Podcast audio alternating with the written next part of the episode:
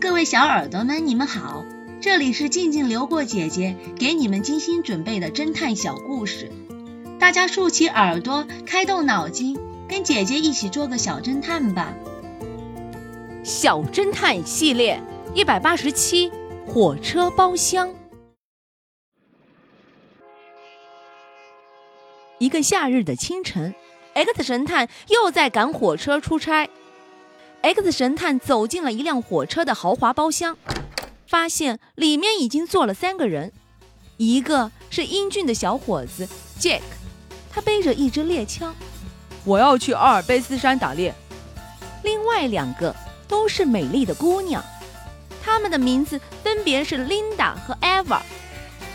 X 神探很快就看出来，两位姑娘都十分喜欢 Jack。而 Jack 却似乎拿不定主意去追求哪个女生。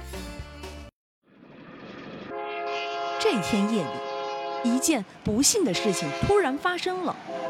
当时，车厢里的人都昏昏欲睡。突然，一声枪响艾娃倒在了车厢的地板上。原来，一颗子弹击中了他。大家都被惊醒了。X 神探反应很快。在别人都还没有来得及弄明白出了什么事之前，他已经一把将 艾娃抱了起来，送进了列车的急救室。过了一会儿，X 神探走了出来，对琳达和杰克说：“他没有什么大事儿，只是脚上受了点伤，医生已经给他包扎了。哦，对了，你们刚才听到什么动静没有？”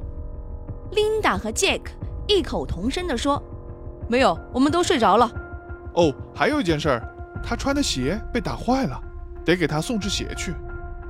琳达赶紧回到了车厢，找出了一只艾娃右脚穿的鞋，向急救室走去。X 神探突然叫住了他：“别去了，还是先告诉我，你为什么要故意打伤他吧。”小侦探们，你们知道 X 神探为什么会这样说吗？下集告诉你们答案哦。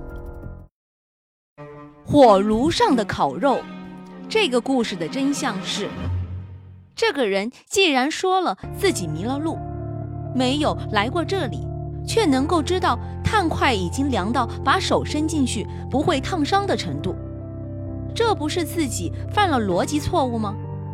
显然他就是凶手。